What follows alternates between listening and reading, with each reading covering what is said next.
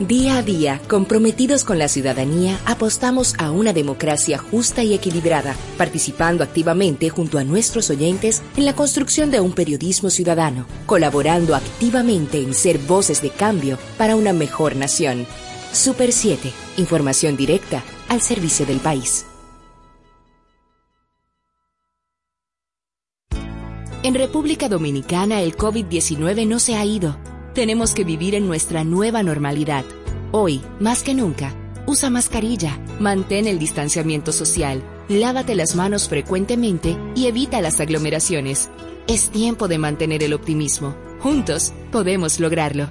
Somos Super 7. Nuestra programación a solo un clic. Descarga los podcasts de tus programas favoritos en domiplay.net. La Super 7 se reinventa con espíritu innovador. Una evolución que responde a los nuevos tiempos, más dinámica e impactante, donde la calidad y la innovación serán parte del día a día. Donde las pasiones por el buen quehacer del periodismo nos llevan a ofrecer un valor añadido. Hoy más que nunca, innovadores modelos para satisfacer a una audiencia que puede acceder desde cualquier lugar y en todo momento. Vive la experiencia Super 7, adaptada a los nuevos tiempos. Super 7, información directa al servicio del país. Comienza como cada día la claridad del mediodía. Sean todos bienvenidos a su espacio Hablemos Claro. Muy buenas tardes. Sean todos bienvenidos a este su programa Hablemos Claro, la claridad del mediodía. Y como siempre, ya en este final de la semana, pues saludar a quienes están en sus casas, a quienes están en sus centros de trabajo, se trasladan para alguna diligencia, actividad social o profesional o personal y nos escuchan, pues muchísimas gracias, como siempre, por su agradable sintonía. Es un honor contar con su, con su tiempo, con su disponibilidad y con su motivación para escucharnos.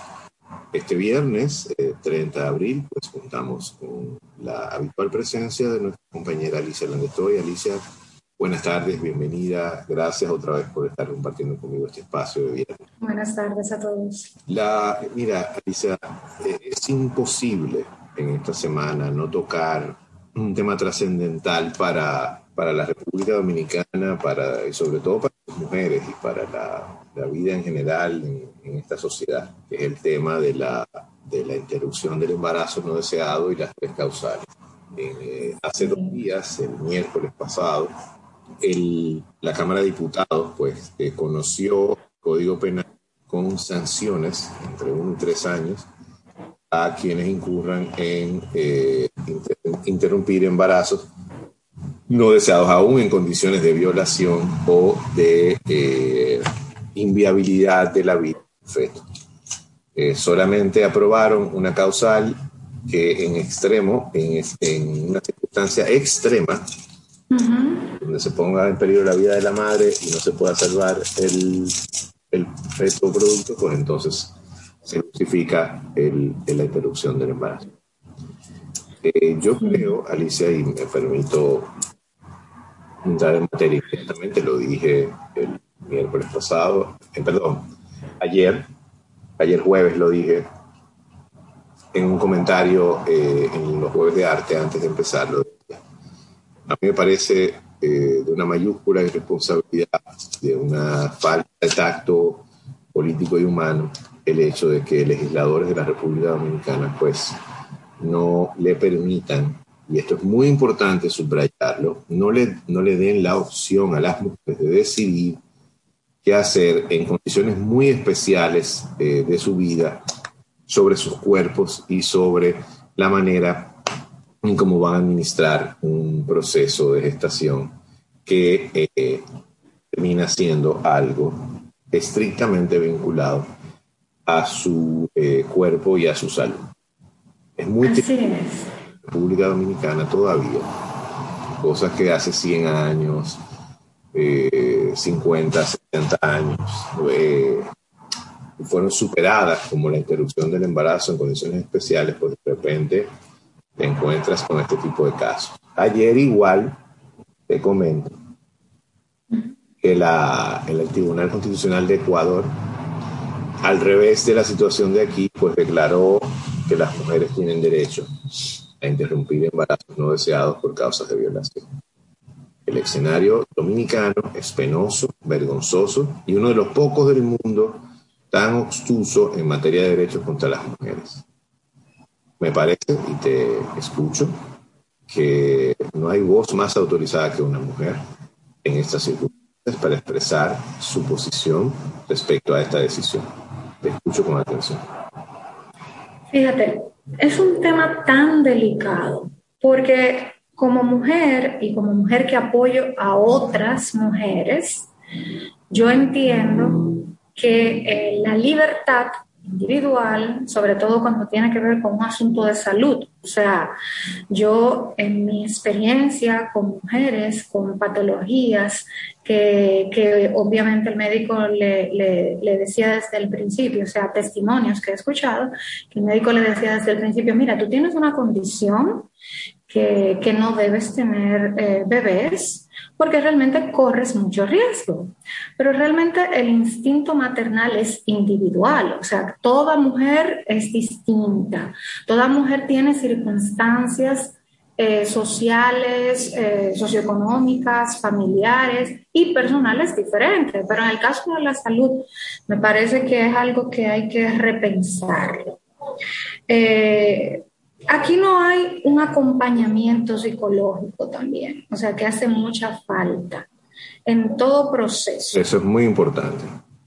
Eh, hay un énfasis que hay que hacer en la salud mental. Obviamente, una mujer con una eh, salud mental, vamos a decir, eh, apropiada, eh, va a tener muchísima más claridad, una mujer educada va a tener eh, muchísimas más opciones para, para, tomar decisiones y eso. Y sabemos que aquí también hay eh, otro problema de base grave, que es la falta de una educación sexual apropiada sí, igual, igual lo que dices del acompañamiento, me parece súper. Y el acompañamiento, porque aquí en República Dominicana se inician muchas cosas, pero no necesariamente se les da seguimiento. Entonces, eh, es muy triste o sea, que a veces por una simple conversación, una simple explicación que le podría dar un orientador, un psicólogo eh, eh, a una mujer y explicarle muchas cosas, que, creo que lo hemos hablado anteriormente con relación a que el cuerpo femenino necesita otras atenciones distintas, psicológicas, eh, económicamente, o sea, todo lo de la mujer es muchísimo más complejo.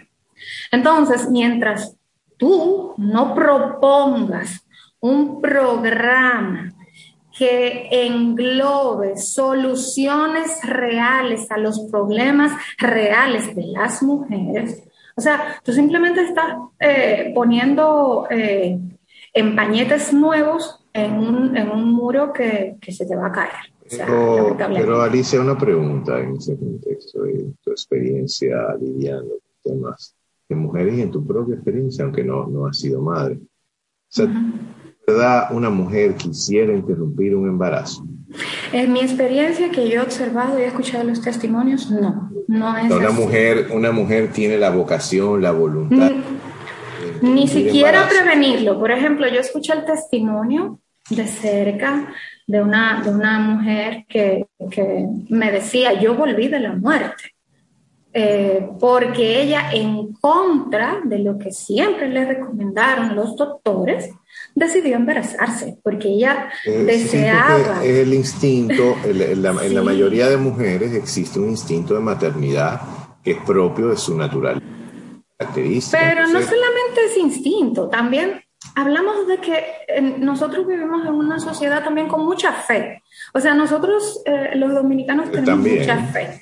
Entonces, la gente dice, eh, aquí se decía, hace muchos años, se decía, el niño viene con el pan debajo del brazo, eh, Dios proveerá, eh, Dios hace milagros. Y bueno, esta persona siempre me dijo, es que Dios hizo un milagro conmigo, porque yo no solamente quedé embarazada, Y el doctor me dijo, mira, las posibilidades de que tú fallezcas durante el parto son muy altas.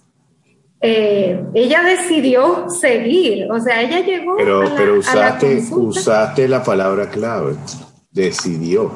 A mí me parece súper valiente y súper magnífico el hecho de que una mujer que sufre un una, una violación eh, por un familiar o lo que sea tiene la suficiente valentía como para decir no no es responsable, etcétera, yo lo voy a tener.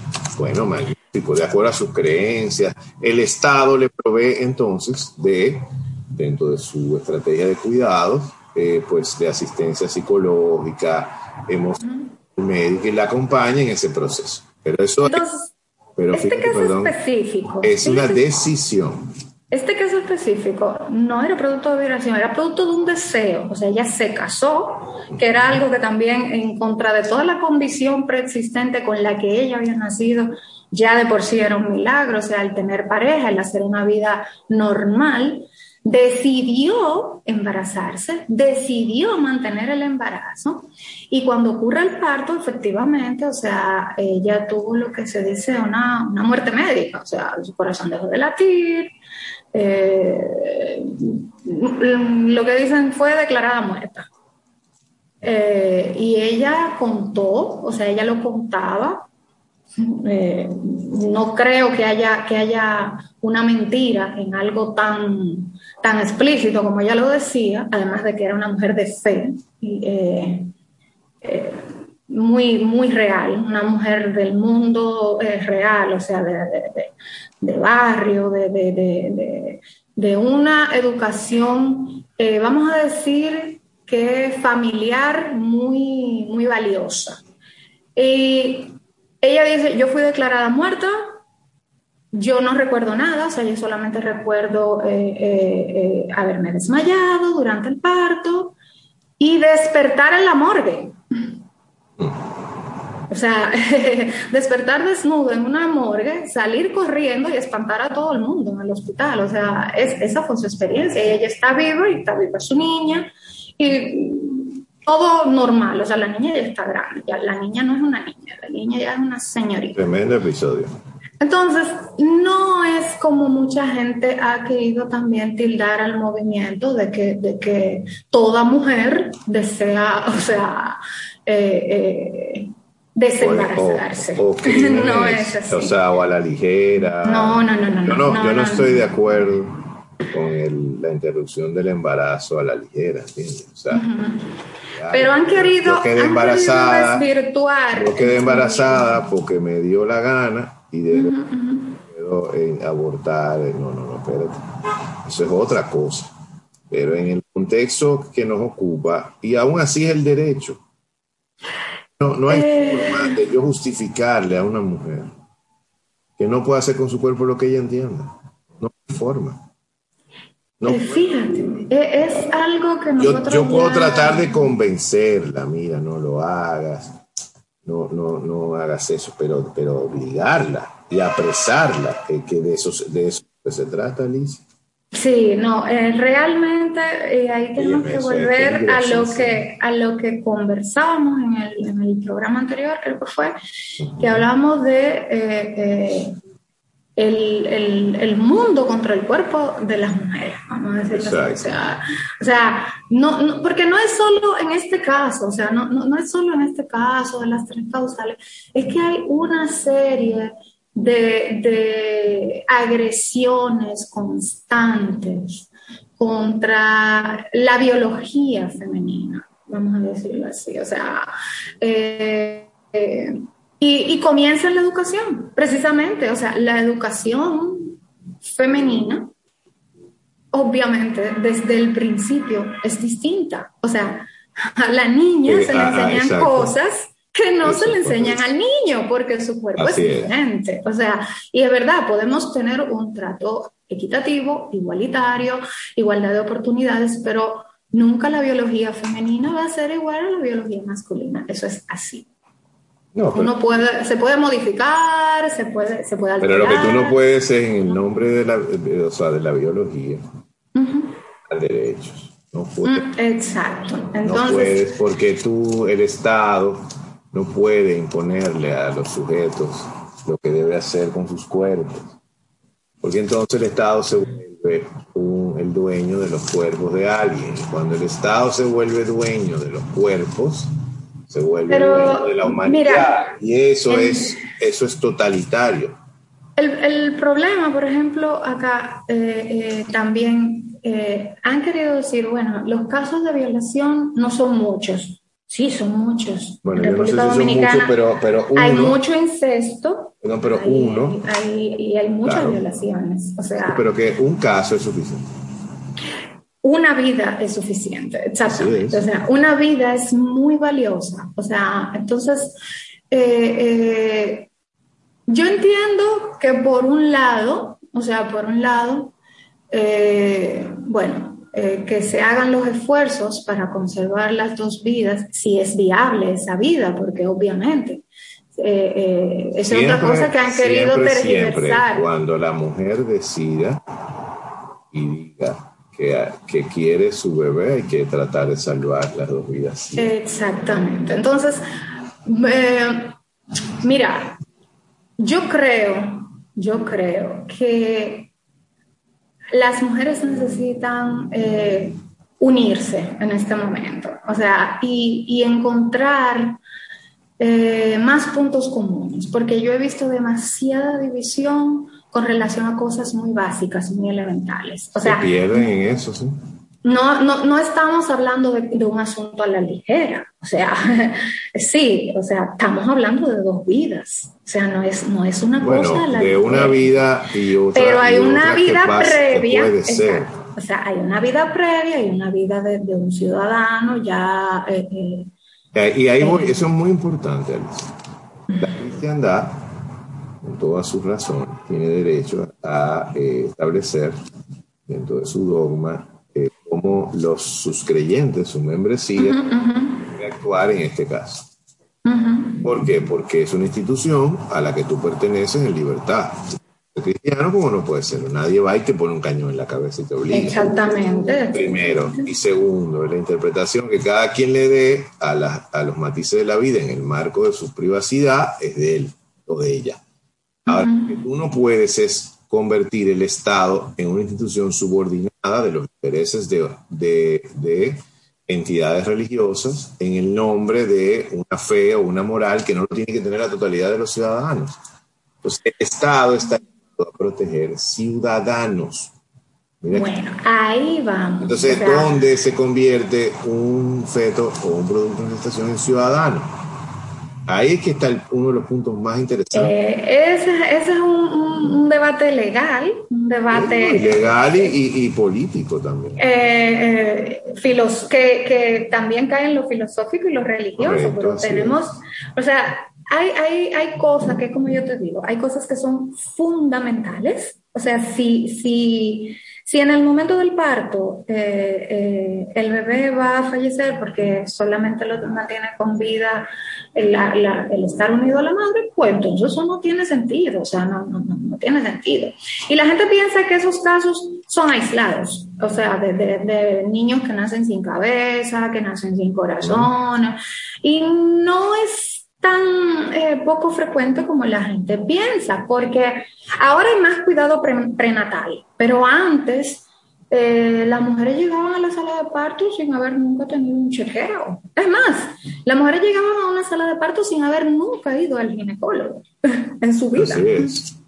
Entonces, eh, eh, ya cada, vez, cada vez menos. Cada vez menos, cada vez menos. Y en eso digo, gracias a Dios, porque yo soy una persona que me considero una persona creyente, espiritual y todo eso, pero no puedo separar los derechos individuales. O mezclar.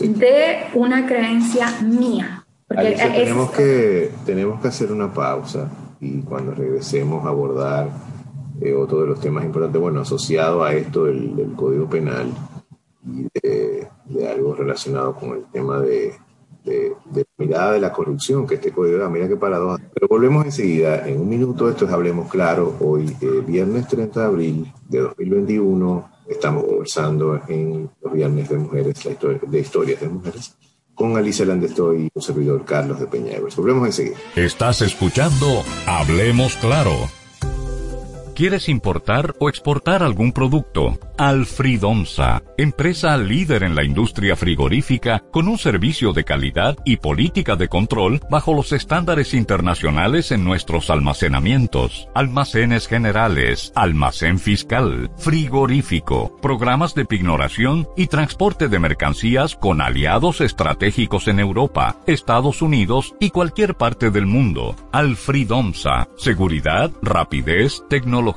y eficiencia. Contáctanos al 809-549-1003 y síguenos en nuestras redes sociales como arroba alfridomsa. Alfridomsa, líder en la industria frigorífica.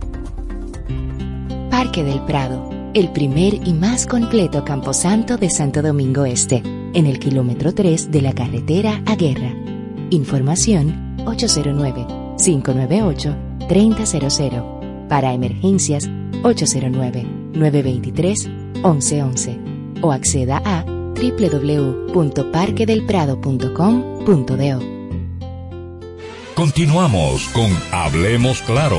Bien, regresamos a su programa Hablemos Claro, viernes 30 de abril 2021. Alicia Landestoy y Carlos de Peñaveres con ustedes, llevándole la actualidad del mediodía Hablemos Claro. Alicia, el vicepresidente ejecutivo de la FINTUS, el amigo, amigo eh, donde quiera que esté, saludos, Servio Tulio eh, Payá, decía ayer que el Código Penal eh, que ha aprobado lamentablemente en la Cámara de Diputados el miércoles eh, establecía penas muy bajas en su artículo 303 de dos a tres años contra los delitos de corrupción. Y indicó que había que considerar este aspecto. Sin embargo, el diputado Alexis Jiménez, que es el presidente de la Comisión Permanente de Justicia, decía que ese era un solo artículo que enmarca eh, el, tema de corrupción de unos a, tres años, pero que otro tipo de actividad eh, de corrupción como eh, cohecho, conclusión, etcétera, establecía de cuatro a diez años. Yo, yo creo, ¿cómo es que dicen? Nadie, los bomberos no se pisan la manguera.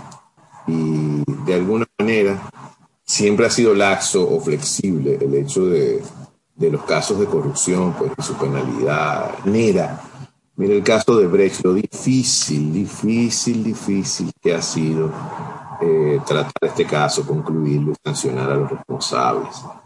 Entonces, en la República Dominicana, hasta ahora, hasta hace poco tiempo, hasta que pusieron a la doctora Miriam Germán, bueno, y aparentemente hay cierta vocación de persecución de la corrupción, por lo menos de la más reciente, otra vez. Eso es lamentable porque debería ser la corrupción de todos los días y de todos los gobiernos.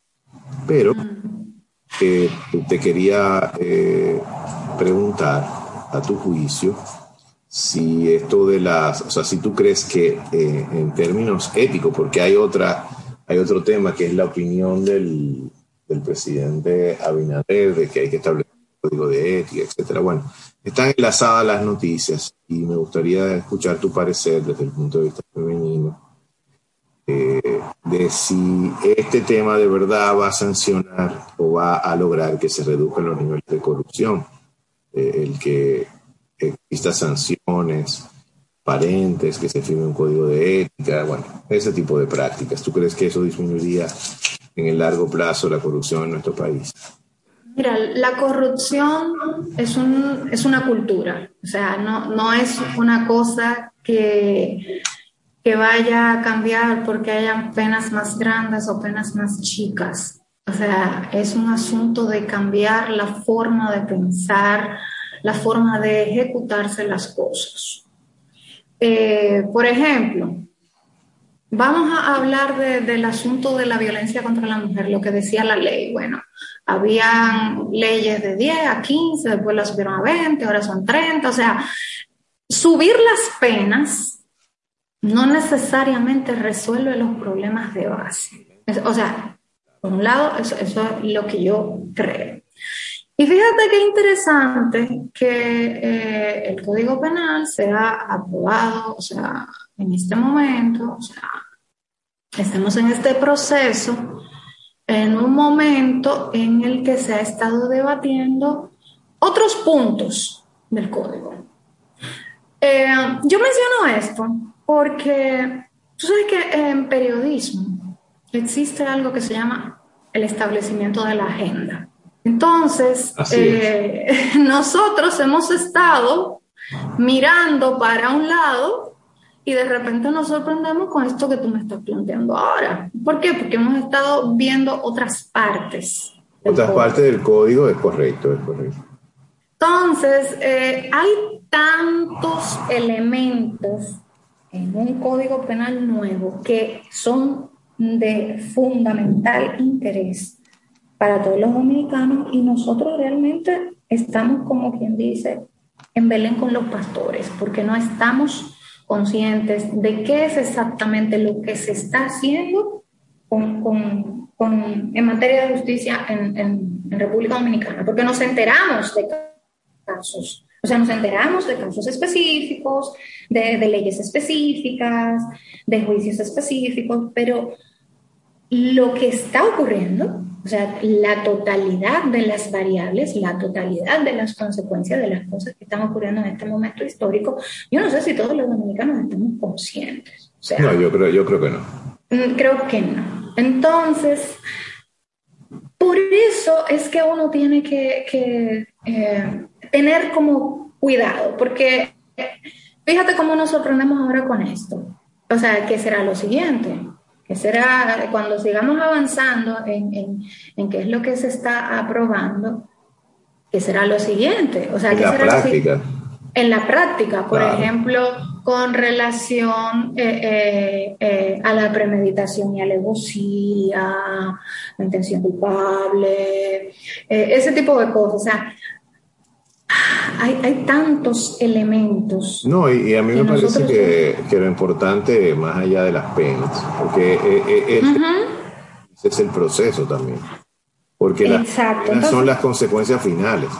Pero el Exactamente. le llaman los abogados el debido proceso, óyeme, eso todavía sigue siendo, o sea, impartir justicia en este país es muy complejo.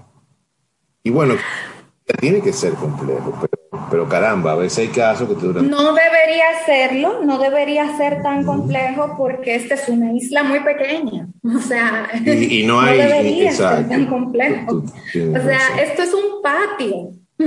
Esto es un patio. esa, esa, es una mirada interesante.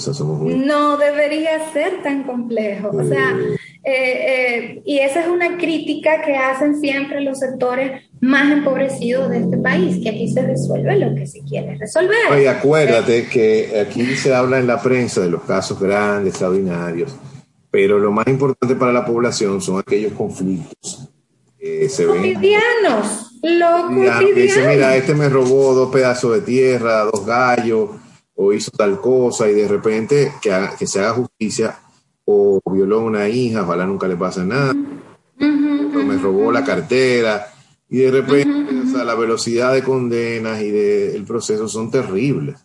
terribles. Y, y, fíjate, precisamente esos pequeños delitos cotidianos son los que a veces conllevan a cosas más graves donde se ven involucradas más personas. Fíjate el asunto de los parqueos, todas las muertes que ha generado en República Dominicana. Una cosa tan simple como un parqueo una discusión por un parqueo. ¿Cuántos muertos han habido en República Innecesaria por demás. Innecesariamente. por un asunto que eh, debió mediarse eh, con madurez, con... pero ahí vamos al contexto dominicano. ¿Por qué? ¿Por qué la, la eh, vamos a decir, el desenlace final tiene que ser entonces ya un hecho que sí conmueva a la sociedad cuando las cosas se pueden prevenir. Exacto, porque no se crean políticas en materia de la prevención real. O sea, no es eh, eh, eh, remediar las cosas cuando ocurran, no es aumentar las penas. Hay un asunto de prevención, hay un asunto de educación que está pendiente. Hay un asunto de cambiar la cultura de corrupción. Porque también la gente aquí, hasta hace muy poco, bueno, y todavía hay gente que piensa así, piensa que corrupción es cuando se roban dos o tres millones, o sea, millones. Pero eh, corrupción es una palabra que engloba también pues eh, mira, eh, yo creo que ha habido de alguna forma, ah, está existiendo intención del gobierno de, salvaguardar su honestidad, su transparencia. Sí, sí, eh, y eso lo este o sea, con este tema de, la parte de la ética. y es lo que decía el, presidente Abinader, dijo ayer jueves, que todo quiera sumarse al tren gubernamental tendrá que tomar un curso de ética y firmar un, compromiso con esa ética y en caso contrario no será parte del Estado. A mí me parece interesantísimo eso, claro. Eso tiene que traducirse de alguna manera en eh, mecanismos de prevención de la corrupción, de, las tentaciones, sin caer en algo que me preocupa muchísimo, que es en el exceso de burocracia y controles, porque también ese es el otro tema o sea, con el tema de los contratistas del Estado, que son pymes, que tienen condiciones delicadas de economía, entonces también se le, se le complica la existencia con el tema de los pagos y de los desembolsos. Cuando eh, las grandes corruptores, los grandes corrompidos no, no tienen esa situación. Entonces yo creo que hay un compromiso también que de la mano de la ética tiene que ir un compromiso con la eficiencia marco de los servicios que se ofrecen tanto a proveedores como a ciudadanos, eh, para que las cosas sean eficientes. ¿eh? Y fíjate, yo fui servidora pública, o sea, yo trabajé eh, y después renuncié, yo trabajé en una institución del Estado por años y renuncié. pero antes de renunciar, yo recuerdo que yo llegaba muy temprano a mi oficina y por, por, casualidad, pues una persona, un visitante, una visitante, recuerdo a la señora, que, que, necesitaba el servicio muy temprano, se aventuró a ir muy temprano, y me dijo, wow, eh, eh, qué bueno que estás acá, porque yo sé que, que, que vine antes y eso, y veo que, estás aquí eh, prácticamente sola y necesito que me ayudes con esto. Y yo recuerdo que yo le dije a ella, muy orgullosa, porque yo había hecho cursos de ética en, la función pública. Le digo, no, lo que pasa es que yo tengo que llegar antes de la hora que me toca entrar y marcharme después de la hora que me toca irme. Porque yo, si les robo un minuto al horario por el cual me están pagando, me convierto en una persona corrupta. ella se quedó mirándome como, oh, qué bien. o sea, uno joven eh, realmente uno practica lo que le, lo que, lo que le inculca. O sea. yo creo que hay que llegar a una eh, definitivamente. Pero, pero fíjate. Ético, o sea, y perdóname, ético, funcionalmente ético del Estado. Exacto. No, perdón. Y, y, en consecuencia no, no, haya necesidad ni de firmar códigos ni hacer cursos, sino que claro, ahí es que voy. Esto viene, esto debe venir de la desde la escuela tiene honradez, dignidad, honor y no, y no va al Estado a robar. no, pero no solamente eso. Fíjate una cosa. Eh, tú y yo trabajamos en una oficina. Tú y yo hacemos el mismo curso de ética, pero no necesariamente tú y yo vamos a aprender lo mismo. O sea, no necesariamente tú y yo vamos a, poner en práctica las mismas cosas. Entonces, ¿qué pasa? Y eso nosotros lo, lo, hemos comentado, creo que en el aire y fuera del aire. Cuando tú haces lo correcto, pero el otro no necesariamente hace lo totalmente correcto, eh, tú te vas cansando porque al otro no le llaman la atención. Eh, eh, entonces, estamos en una sociedad que te envilece, estamos en una sociedad que te dice, tú tienes que ser de tal manera para, para salir adelante. Pero además estamos en, un, en, una, en un aparato estatal, o sea, estamos viviendo en, un aparato estatal que no todas las secretarias de todos los ministerios ganan lo mismo. No hay, no hay equidad eh, eh, en los puestos con, con, con, los salarios, que eso es otra tarea pendiente. O sea, eh, realmente hay, un, hay una ley de función pública que tiene, que tiene un código de ética del servidor público también. O sea, eh, eh, que hay que darle seguimiento. O sea, hay, hay, que darle seguimiento a muchas cosas. Estamos de acuerdo. Alicia, vamos a, a tener que hacer una, una pausa eh, para pasar al próximo bloque. Eh, volvemos en PTV, Hablemos Claro. Hoy, este, hoy viernes 30 de abril de 2021 conversamos Alicia Landestoy y Carlos de Peña, servidor. Gracias por su sintonía una, una, vez más. Regresamos en breve. No le cambies, ya regresamos con Hablemos Claro. Parque del Prado, el primer y más completo camposanto de Santo Domingo Este, en el kilómetro 3 de la carretera a Guerra. Información 809-598-3000. Para emergencias 809-923-1111 o acceda a www.parquedelprado.com.do. Continuamos con Hablemos Claro. Bien, regresamos a su programa Hablemos Claro, la claridad del mediodía. Soy Carlos de Peña Hoy, como cada viernes, conversamos con Alicia ¿Dónde estoy. Alicia, mira, eh, dándole continuidad brevemente a este, a este, aspecto, yo creo que, y escuchándote con el tema de las diferencias entre los empleados, algún, algún aporte, pero escuchar tus comentarios, un aporte que podría hacer eh, el gobierno, pues eh, en este marco del es tener una, eh, una política preventiva. Por ejemplo, un sistema de prevención, de, o sea, gestión de riesgos de corrupción, los, los, principales actos de corrupción posibles documentados, este tipo de cosas, eh, que creo que es lo más eh, interesante que podrían aportar, o sea, para evitar y reducir la corrupción. ¿Qué te parece?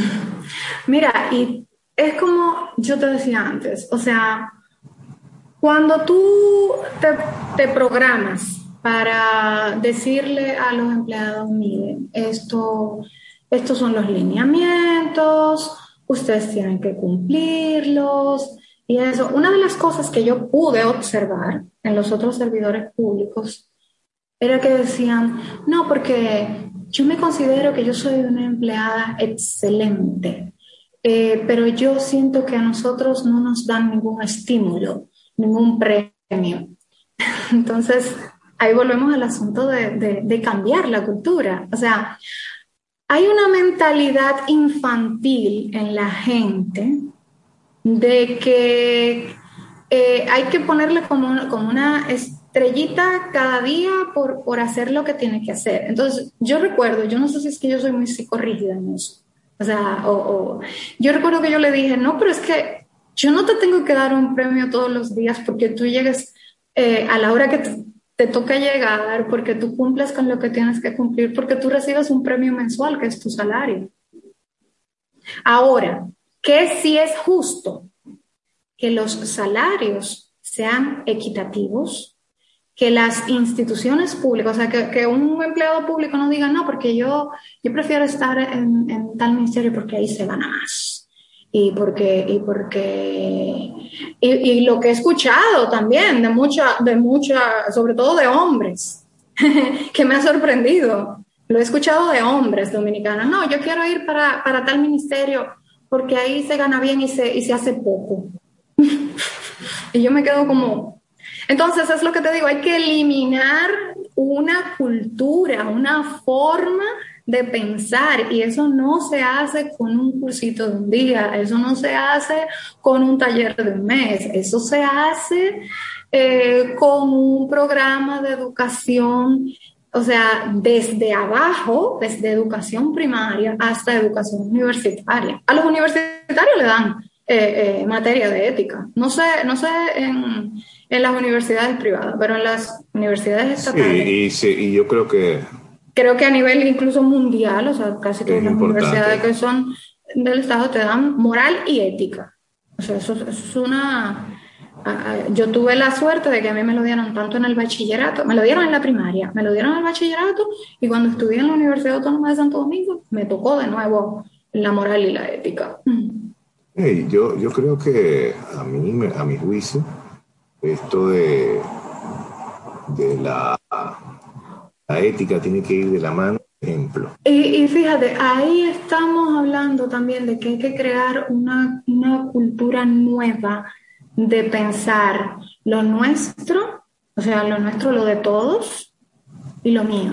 O sea, eh, eh, crear conciencia. O sea, lo público es de todos, hay que cuidarlo, porque es de todos. O sea, con, con, mis cosas privadas yo puedo disponer como yo quiera, con mis recursos privados yo puedo disponer como yo quiera. Ahora, ¿por qué yo tengo que, que respetar, por ejemplo, los espacios públicos? ¿Por qué yo tengo eh, eh, que cuidar eh, las calles? Porque eso, eso también, o sea, cuando yo decido yo individualmente que yo voy a romper una acera, o sea, yo creo que no estoy siendo el mejor ejemplo de, de ciudadano. O sea, cuando yo decido que yo voy a, a robarme la luz, o sea, eh, no estoy siendo un ejemplo, pero no, yo, yo me robo la luz, pero yo no, yo no me robo 50 millones. O sea, por ejemplo. Hay que cambiar esa cultura, o sea, hay que cambiar esa cultura, hay que, cambiar una cultura de que, de que lo pequeño no importa, lo, grande sí. No, la, la, ética va desde lo más pequeño a lo más, a lo más grande. Sobre todo desde lo pequeño sobre todo desde lo pequeño. Eso es muy importante. porque es lo cotidiano. Es lo cotidiano. Entonces, yo recuerdo, y eso lo he escuchado de testimonio de muchísima gente de generaciones eh, mayores a la mía y de generaciones de mi generación y de generaciones posteriores. Ah, no, yo no podía llegar con un juguete a mi casa que mis padres no me hubieran comprado porque iba a haber problemas, porque mi papá me preguntaba que de dónde yo saqué eso y yo tenía que decirle. Y después que yo lo decía, él llamaba a mi compañerito y a la mamá de mi compañerito para ver si es verdad que ese juguete que yo traje a la casa me lo prestaron o me lo regalaron. Por ahí comienza. Por eso te decía lo del ejemplo. Por, eso, te decía lo del ejemplo. Mira, en otro orden, el presidente Abinader emitió un decreto controlar la importación y comercialización del metanol. Viendo, dándole continuidad al comentario que estamos haciendo, el metanol eh, como eh, eh, el compuesto venenoso, pues ha afectado la, venta de alcohol, o sea, se considera y ha provocado una importante cantidad de fallecidos. Aquí el, tema es, otra vez, que si un decreto va a resolver eh, la, la circunstancia, el escenario tan difícil que estamos enfrentando en esa materia, o si sencillamente vamos a, volver a caer en el olvido después que bajen la, cantidad de fallecidos y de repente, pues, eh, hasta el decreto, la, la presidencia hizo su contribución, aunque todo siga igual. Mira, yo creo que en este caso sí se le va a dar seguimiento. Creo que sí. Fíjate por qué, porque no, no estamos hablando eh, de, de, una situación eh, eh, aislada, o sea, son demasiado, demasiado, o sea, están los fallecidos, pero también están las personas que han sobrevivido a la, la intoxicación que van a tener consecuencias, secuelas para toda la vida. Recuerden que la, la intoxicación puede provocar ceguera, daño cerebral, eh, eh, o sea, daño renal y hepático, o sea, no es un asunto de, nada más las muertes, que también los que sobreviven a este tipo de intoxicación tienen una condición de salud muy especial, o sea, muy particular, no, no.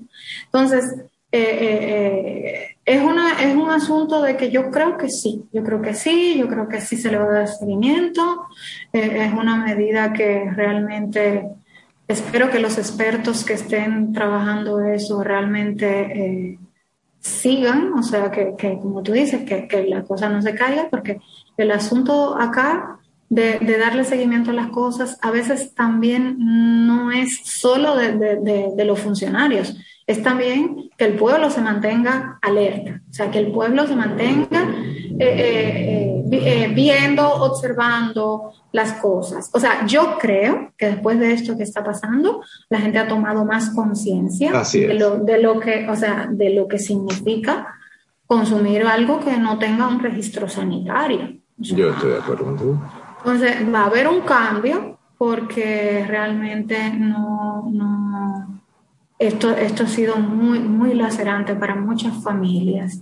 Y, Pero sí, un duelo innecesario. ¿eh? Y, y, el comercio además, o sea, eh, realmente es un asunto de que, de que eh, imagínate tú que, que, hay muchísimos establecimientos que han sido clausurados y eso es un golpe para la economía eh, de sectores de cada, porque recuerden que con un establecimiento se cierra, no solamente eh, eh, se cierra por, el, por el, asunto del alcohol, o sea, un establecimiento va a dejar de, vender otros productos y es, una, es un, paro para la economía también, o sea.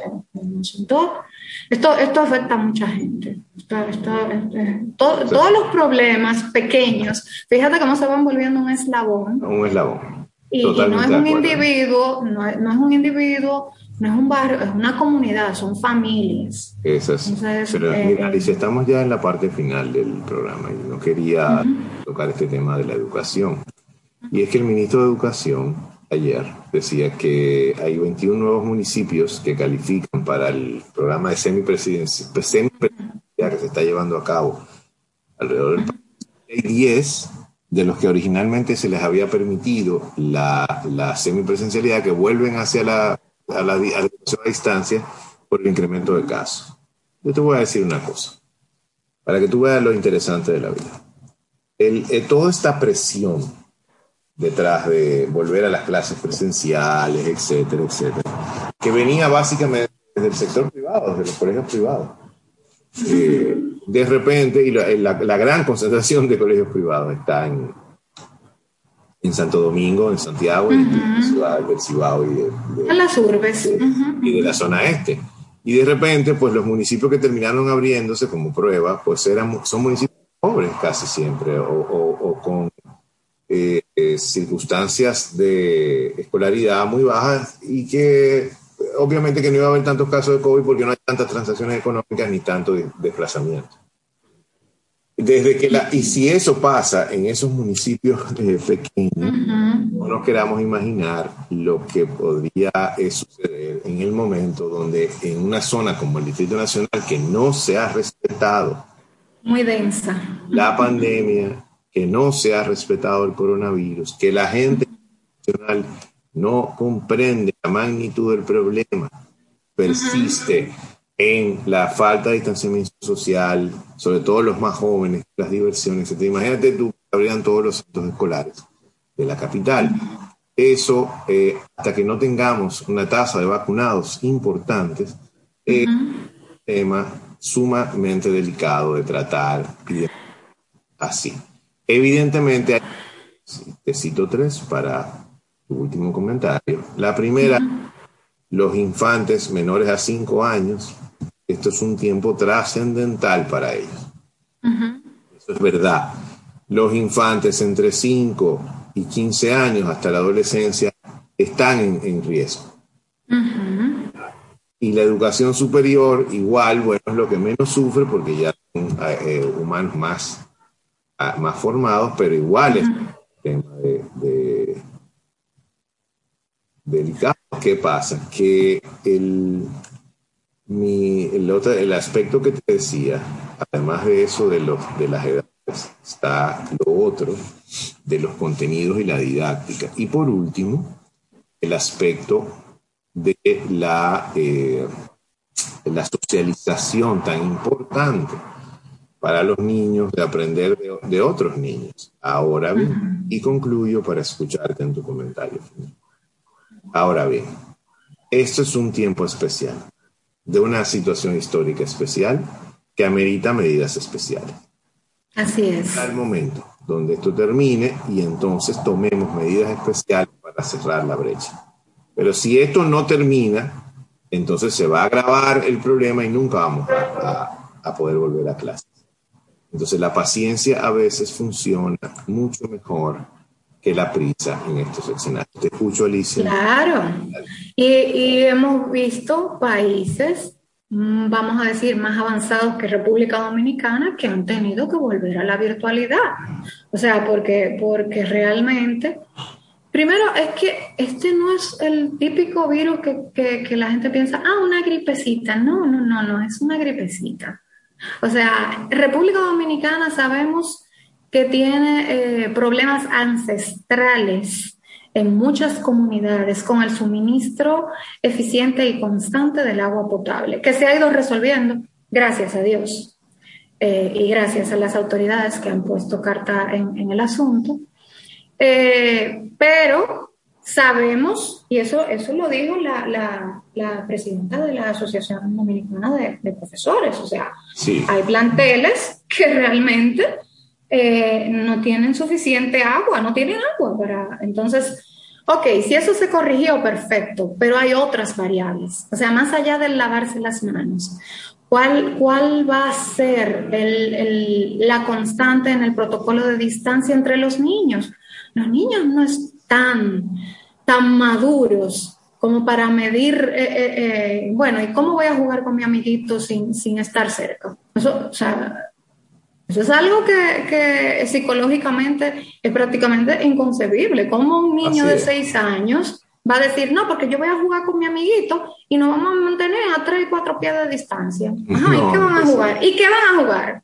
O sea, ¿Cómo, va, cómo, ¿Cómo están socializando? No creo. Yo soy partidaria, yo, aunque no, no, no eh, en mi caso no tengo menores bajo mi tutela, eh, de que el año se terminara de forma virtual. Ahora bien, entiendo, y en septiembre qué pasa. Y entiendo también los casos particulares de personas que realmente apoyan la presencialidad. O sea, yo lo respeto. También pensé, bueno, pues que se le deje a la gente, eh, eh, a, los padres, la opción de si quieren mantener a sus hijos en la virtualidad, o sea, que no... Habría que ver. Mira, a mí me gustaría que sea opcional, que fuese opcional. Al igual que la vacuna, que no es obligatoria, es voluntaria. así es. Se nos acaba el tiempo, Alicia, lamentablemente. Siempre agradable e interesante conversar contigo cada semana.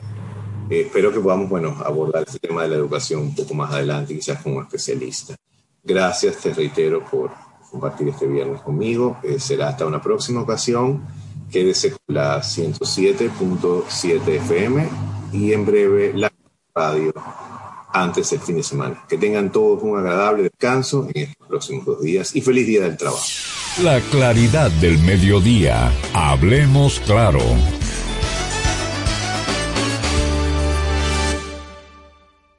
Super 7 FM, HISC, Santo Domingo, República Dominicana. BioNTech y Pfizer piden autorización a la European Medicines Agency para vacunar a los adolescentes. Y ahora las noticias del portal super7fm.com. Desde Berlín. Las farmacéuticas BioNTech y Pfizer han solicitado a la Agencia Europea de Medicamentos ampliar la autorización de su vacuna contra la COVID-19 a los adolescentes de entre 12 y 15 años, informaron hoy ambas compañías. Por último, en Yakarta, las autoridades indonesias indicaron este viernes que esperan la llegada de dos barcos, uno de ellos chino, con el objetivo de estudiar la posible misión de rescate del submarino hundido la semana pasada con 53 tripulantes a bordo. Para ampliar los detalles de este boletín de noticias, visite nuestro portal super7fm.com. Información al instante en Super 7, 107.7 FM. El secreto es saber. Saber cuándo acelerar y cuándo parar. Cuándo trabajar y cuándo disfrutar. Saber cuándo insistir y cuándo detenerse. Saber que hay riesgos que no se corren. Casa Brugal te invita a respetar los límites. Ese es el verdadero secreto de la libertad. Si decides tomar, hazlo con responsabilidad. Son 120, sí ese es. ¿Y tú? ¿Estás viendo a cuántos grados hay que poner el horno? No, amiga, que al activar un plan Smart de Claro, recibo hasta seis veces más internet por tres años. O sea, que si contratas 20 gigas, en realidad son 120. Eso está buenísimo. Recibe hasta seis veces tu internet por tres años al activar o aumentar tu plan Smart en pospago o control. Adquiere el tuyo con el smartphone que tanto quieres y llévatelo en cómodas cuotas por hasta 18 meses. En Claro, estamos para ti.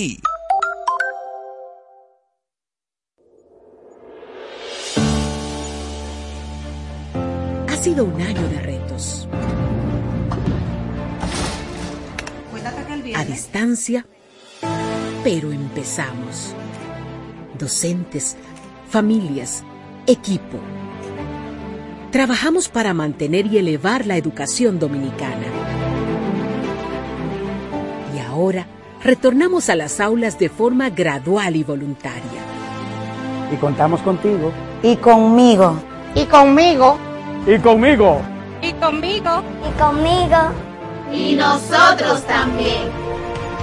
Porque en República Dominicana la educación no se detiene. Ministerio de Educación.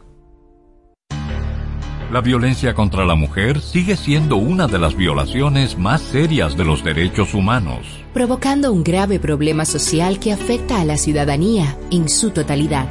Somos responsables de promover cambios para vivir en una sociedad más equitativa y justa. Porque vales mucho. No es hora de callar. Ni una menos. Super 7. Información directa al servicio del país. En República Dominicana el COVID-19 no se ha ido. Tenemos que vivir en nuestra nueva normalidad. Hoy, más que nunca, usa mascarilla, mantén el distanciamiento social, lávate las manos frecuentemente y evita las aglomeraciones. Es tiempo de mantener el optimismo. Juntos podemos lograrlo. Somos Super 7. Una de las bandas más influyentes en la historia de la música, los Beatles. Cada domingo conoce y disfruta la trayectoria del cuarteto de Liverpool.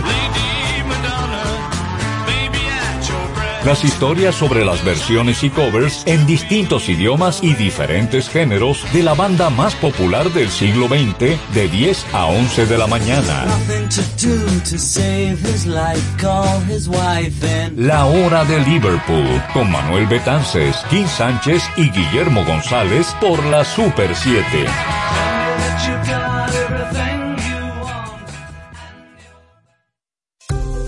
¿Quieres importar o exportar algún producto? Alfridomsa, empresa líder en la industria frigorífica con un servicio de calidad y política de control bajo los estándares internacionales en nuestros almacenamientos, almacenes generales, almacén fiscal, frigorífico, programas de pignoración y transporte de mercancías con aliados estratégicos en Europa, Estados Unidos y cualquier parte del mundo. Alfridomsa, seguridad, rapidez, tecnología, y eficiencia. Contáctanos al 809-549-1003 y síguenos en nuestras redes sociales como arroba alfridomsa. Alfridomsa, líder en la industria frigorífica. ¿Que sientes miedo o temor al hablar en público? Pues te cuento que todos experimentamos instantes o momentos parecidos. ¿Cómo lo superamos? Anota esta receta. Eliges el mensaje, lo preparas con tiempo y dedicación. Luego ensayas hasta que te salga natural. Llega temprano y ensaya. Y recuerda asumir la actitud para triunfar. Esta es una entrega de Rosario Medina Gómez de Estratégica para Super 7 FM. Nuestra programación a solo un clic. Descarga los podcasts de tus programas favoritos en domiplay.net.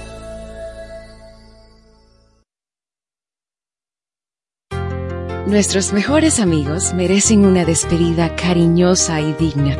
Cementerio para mascotas Parque del Prado en el kilómetro 3, carretera a Guerra. Información 809-598-3000. Para emergencias 809-923-1111. O acceda a www.parquedelprado.com.do. Super 7 llega con más interacción, multiplataforma y complementaria, con contenidos especializados y a la carta. Más radio en vivo, desde el lugar de la noticia, con la ayuda de las nuevas tecnologías. Una radio viva al servicio de la audiencia. Somos Super 7.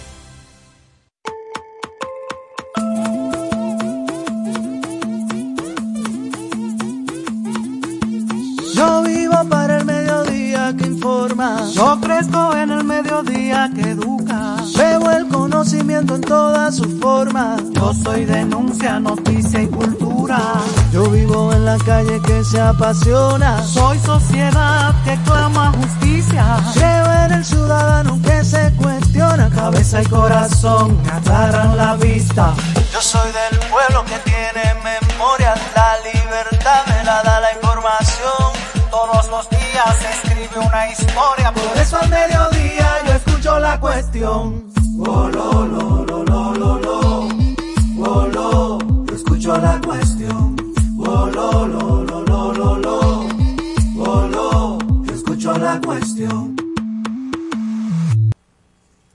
Muy buenas tardes amigos de toda la República Dominicana que nos sintonizan a través de la Super 7, 107.7 FM en todo el territorio nacional, a través de internet en la página web super7fm.com, en streaming a través de las cuentas de Facebook y Twitter de la Super 7, Super 7 FM, en vivo a través de su canal de YouTube y el podcast diario de este programa lo sube a las plataformas digitales Tommy Play.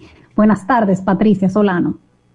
Muy buenas tardes, Diana Lora. Qué bueno que nos reencontramos este viernes 30 de abril. Hoy traemos informaciones desde los tribunales, aunque no se emocionen mucho porque la audiencia que se le tenía que conocer esta mañana los acusados de la operación, ay Dios, ¿cómo Coral. se llama la operación? Coral. Coral. No pudo ser, no pudo ser porque recusaron a la jueza. Así que les vamos a contar detalles de cómo sucedieron las cosas porque hubo eh, alegatos de los implicados, sobre todo del mayor general Adán Cáceres. Esa es una de las Así mismo. informaciones de este viernes. Vamos a, vamos a escuchar aquí las declaraciones de Adam Cáceres, también de la pastora Rosy Guzmán, así como de la fiscal Jenny Berenice Reynoso, pero también hay informaciones que tienen que ver con el tema del Código Penal, Patricia, y los delitos de corrupción. Desde ayer varias informaciones se han suscitado al respecto, incluyendo hoy una rueda de prensa del presidente de la Cámara de Diputados. Así que vámonos con las noticias. Para empezar de una vez con nuestra primera entrevista, vamos a conversar con Servio Tulio Castaños. la vista. Yo soy del pueblo que tiene Todos los días se escribe una historia, por eso al mediodía yo escucho la cuestión. Oh, lo, lo, lo, lo, lo, lo. Oh, lo, yo escucho la cuestión. Oh, lo, lo, lo, lo, lo, lo. Oh, lo, yo escucho la cuestión. Después de que llovieran las críticas ayer por la tipificación de la corrupción en el Código Penal que fue aprobado en la Cámara de Diputados con penas de dos a tres años de prisión, hoy el presidente de la Cámara de Diputados, Alfredo Pacheco, ha dado una rueda de prensa en la que ha dicho que va a proponer que en el código la corrupción simple se castigue con prisión mayor de 10 a 20 años de prisión. Vamos a comunicarnos con Servio Tulio Castaños, quien fue la persona que puso ayer el dedo en la llaga, que hizo la advertencia de cómo quedaba esto eh, tipificado en el código. Muy buenas, tardes, Servio Tulio. Jóvenes, gracias por la llamada. Y primero saludar Tulio, esa tú- decisión de Pacheco de que va a haber una vista pública y que todos estos tuertos eh, serán corregidos. Pero Sí, ellos están, lo ellos, están muy preocupados de cómo queda su imagen en este momento eh, No, a no partir de la promulgación. Este es un porque proceso. Esto, esto hay que verlo como un proceso. No hay una Ajá. cosa más difícil que modificar un código penal. Por eso es que ha Sí. sido tan, tan tedioso todo esto. Pero yo lo que creo que lo es. importante es que se ha abierto la puerta a esos errores, corregirlos. Eso es lo, lo más relevante de todo esto. Obviamente al principio a mí no se me entendió, porque soy el presidente de la Cámara de Diputados, de que nosotros nunca hicimos esas observaciones. El problema fue que la propuesta original no tenía ese artículo, el 303. Ese fue un artículo que se construyó en las últimas semanas. Y ciertamente desde que nos enteramos de la redacción de ese artículo, el 303, nosotros manifestamos a la Cámara de Diputados, inclusive hay una constancia, de nuestra preocupación. Hoy lo creemos de la redacción de ese artículo, el 303, nosotros manifestamos a la Cámara de Diputados, inclusive hay una constancia, de nuestra preocupación. Nosotros manifestamos a la Cámara de Diputados, inclusive hay una constancia, de nuestra preocupación, Cámara de Diputados, inclusive hay una constancia, de nuestra preocupación, hoy hay una constancia, de nuestra preocupación, de nuestra preocupación. Hoy